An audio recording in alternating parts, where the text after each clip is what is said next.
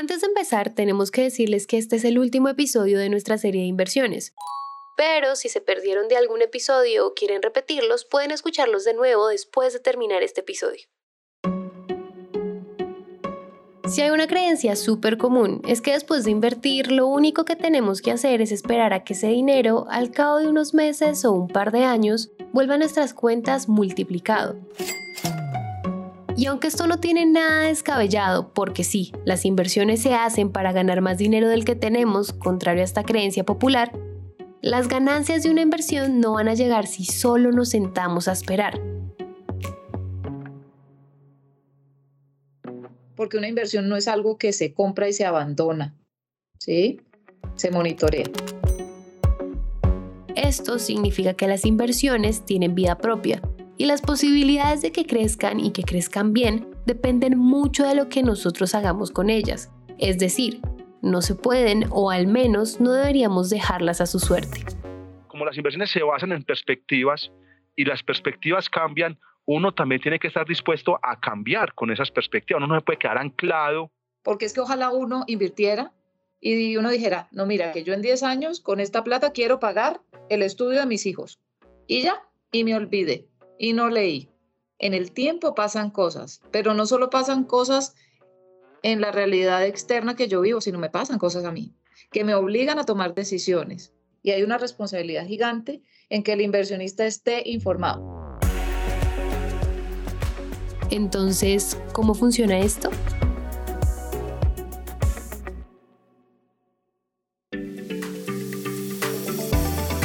Esto es Economía de a pie, un podcast de Bancolombia.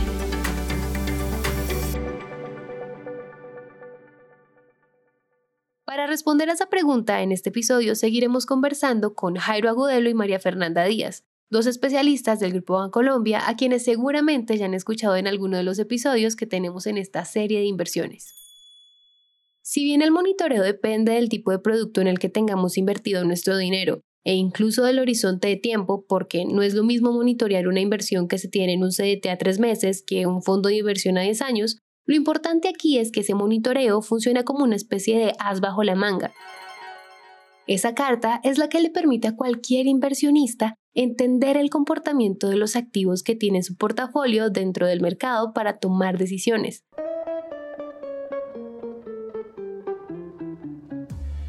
Pero ojo, esto no se trata de perder el sueño y de asustarnos con cada noticia sobre lo que pasa en el mercado. Esto es más una habilidad para saber leer cómo cambia la realidad y cómo se afecta el dinero que tenemos invertido. no es que te vuelvas experto, porque para eso tienes los asesores que te ayudan a entenderlos, pero que tú sí entiendas al menos el racional de los activos, de qué dependen los activos. Hombre, yo sé que es que Ecopetrol depende del precio del petróleo. El precio del petróleo por la guerra de Rusia y Ucrania va para el techo, pues entonces uno espera que los resultados financieros de Ecopetrol sean muy bonitos. Entonces, si yo tengo acciones, pues ¿por qué no compramos un poquito de Ecopetrol? Entonces, este monitoreo no significa solamente que hay que hacer la tarea diaria de revisar noticias o publicaciones económicas. Estar informados también implica que tengamos algunas nociones, así sean básicas, sobre cómo funcionan las inversiones que hacemos. Esto es lo que nos permite de alguna manera controlar los nervios como inversionistas, pues cuando cruzamos la información de las noticias con la naturaleza de eso en lo que elegimos invertir, dejamos de asustarnos por cualquier novedad y hacemos análisis más juiciosos para saber cuándo un cambio en el mercado sí representa un riesgo para el portafolio. Ahora, algo que no les hemos dicho es que el monitoreo no sirve solamente para encender alarmas. Una de sus ventajas es que le permite a los inversionistas aprovechar cambios en el mercado para invertir en algún sector o producto que está teniendo un buen rendimiento. Y esto se traduce en que el portafolio de inversiones que cada uno tiene se mantenga actualizado.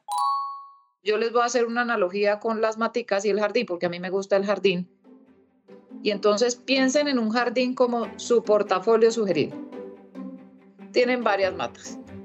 A medida que uno riega las matas, las abona, les da sol, llueve, llegan bichos, hay unas matas que crecen más rápido que otras. Hay otras matas que se estancan. Incluso hay unas matas que les llega alguna plaga. ¿Uno qué hace? pues uno poda, abona, fumiga, incluso uno dice, no, esta mata ya no. Uno la cambia porque se da cuenta que esa mata no funciona dentro del jardín. En los portafolios de inversión, nosotros lo que hacemos permanentemente es eso. Nosotros regamos, abonamos, cambiamos, podamos, porque es la forma en que el portafolio, de, como ser vivo, como jardín, se va comportando en ese entorno y va cumpliendo con el objetivo de jardín esperado para el inversionista. Entonces, estar informado y monitoreado te ayuda a dos cosas. Una, a mantener el portafolio de acuerdo a tus necesidades, ¿cierto? A tener un portafolio que esté en línea con las expectativas que tú tienes hacia adelante. Y lo segundo, evitar tener un portafolio completamente desactualizado de la realidad económica que se está viendo en el momento. Es que los activos financieros dependen de la realidad económica del momento y las expectativas futuras. Esas expectativas te cambian drásticamente, ya sea por una guerra como lo que pasó, o por la pandemia, o por política monetaria, o por alguna reforma tributaria, o por un tema de elecciones. Todo influye.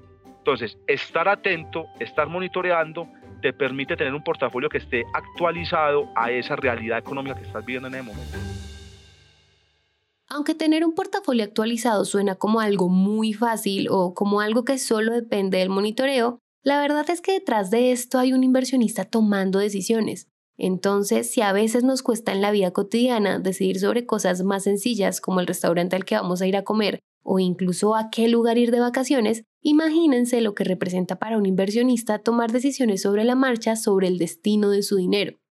Obvio, no hay manera de asegurar que una decisión va a ser exitosa porque, como dijo Jairo al principio de este episodio, las inversiones dependen de las perspectivas económicas del momento, y cuando esos momentos llegan, pues hay que echar mano de lápiz y papel para comparar. Si somos honestos, aquí hay un montón de sentimientos y emociones ya sea por las posibilidades de aumentar las ganancias o por el riesgo de que se pierda mucho dinero, y a la hora de tomar una decisión esto puede jugarnos en contra.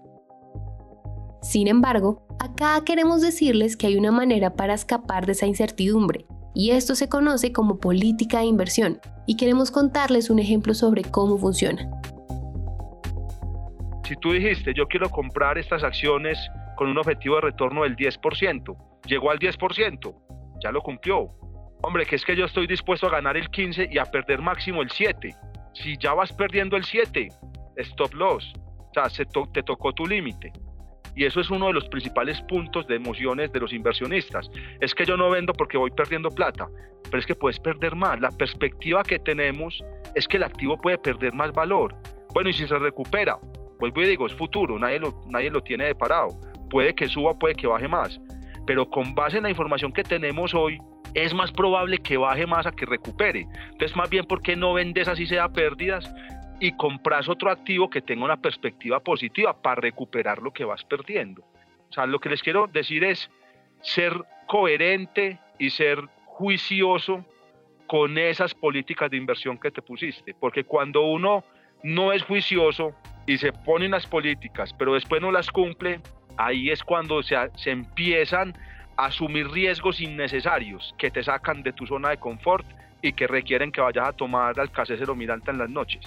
Entonces es básicamente eso, es ser como muy cuidadoso y objetivo a la hora de ponerse esas, esas metas y si se cumplen las metas, tomar la decisión porque ya se están cumpliendo las metas. Y si las condiciones cambian para bien, pues esté feliz. Pero si las condiciones cambian para mal, tener la capacidad, la asesoría, de, hablar con alguien que sepa para tomar la mejor decisión de inversión, a pesar de que se estén perdiendo recursos en la inversión. Esta política de inversión de alguna manera le hace justicia a la frase de vender caro y comprar barato, y esto por supuesto se traduce en ganancias. La cuestión es que la única manera de lograrlas es entendiendo que las inversiones implican una gran responsabilidad y que no podemos sentarnos a esperar que las cosas pasen, ni mucho menos dejar las inversiones al azar. Y bueno, para terminar, solo queremos decirles una cosa, y es que el monitoreo es algo que comienza desde el día 1 en el que tomamos la decisión de invertir y que debería convertirse en un mantra para toda la vida. Esa es la única manera en la que podemos tomar decisiones más conscientes con nuestro dinero y sobre todo que podemos estar más tranquilos con las decisiones que tomamos por el camino. Este episodio fue escrito y producido por Araceli López editado por Julián Cortés y musicalizado por Santiago y Juan Diego Bernal, y narrado por mí, Valentina Barbosa. No olvides escribirnos a través de nuestras redes sociales de Bancolombia. Encuéntranos en Instagram, Facebook, Twitter, TikTok y LinkedIn como arroba Bancolombia y arroba Bancolombia Oficial. Gracias por escuchar.